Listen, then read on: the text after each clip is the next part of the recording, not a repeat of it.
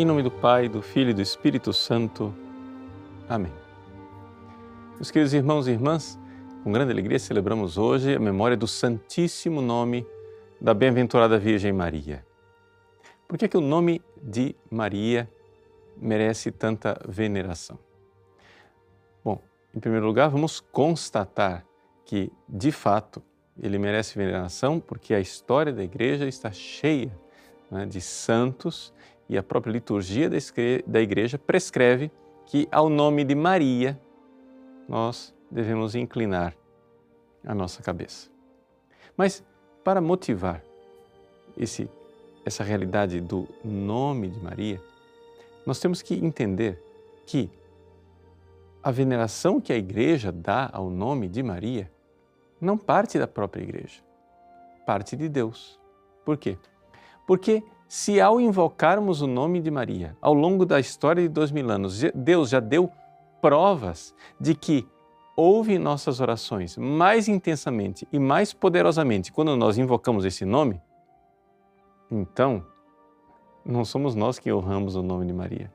É Deus quem está honrando o nome de Maria, porque ao ouvir aquele nome, Deus se derrama em graças especialíssimas. Mas vamos colocar somente dois pequenos pontos para nos orientar na nossa devoção ao nome de Maria.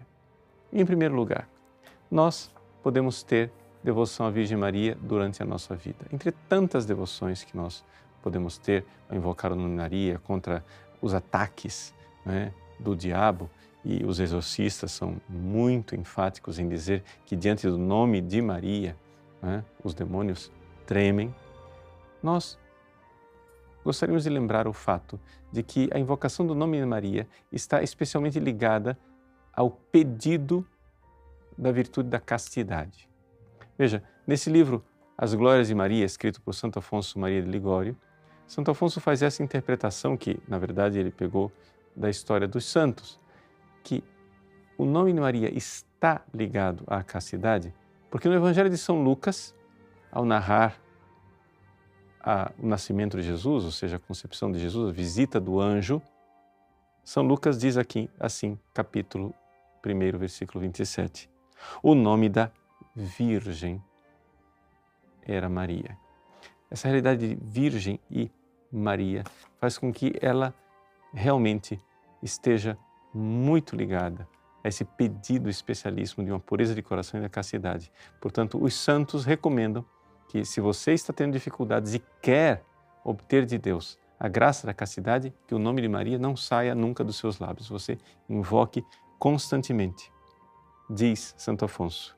Depois do nome de Jesus, nenhum outro há no qual resida socorro e salvação para os homens, como no excelso nome de Maria. Especialíssima, como todos sabem, é a sua força para vencer as tentações contra a castidade. Isso experimentam os devotos de Maria todos os dias. Semelhante pensamento deduz Ricardo das palavras de São Lucas. O nome da Virgem era Maria. Falo para nos dar a entender que o nome da Puríssima Virgem é inseparável da castidade. Então, devoção durante a vida, peça, sobretudo, o dom da castidade. Mas temos a devoção na morte. E Santo Afonso também nos coloca essa realidade de que nós deveríamos pedir a Deus a graça de morrer pronunciando o nome eh, de Maria e de Jesus. Inclusive, São Camilo de Leles, que era um santo que se dedicava a cuidar de moribundos em, em hospital, ele sempre dizia que, ao cuidar dos moribundos, se invocasse sempre o nome de Maria e de Jesus constantemente e continuamente.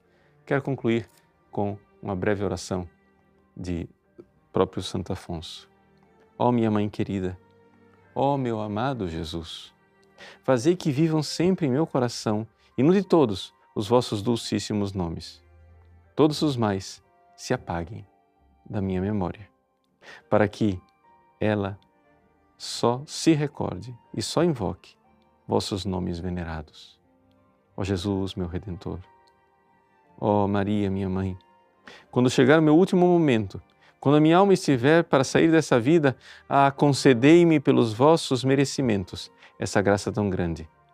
Que minhas últimas palavras sejam: Eu vos amo, Jesus e Maria.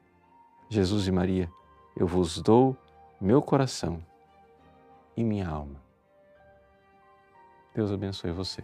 Em nome do Pai, e do Filho e do Espírito Santo. Amém.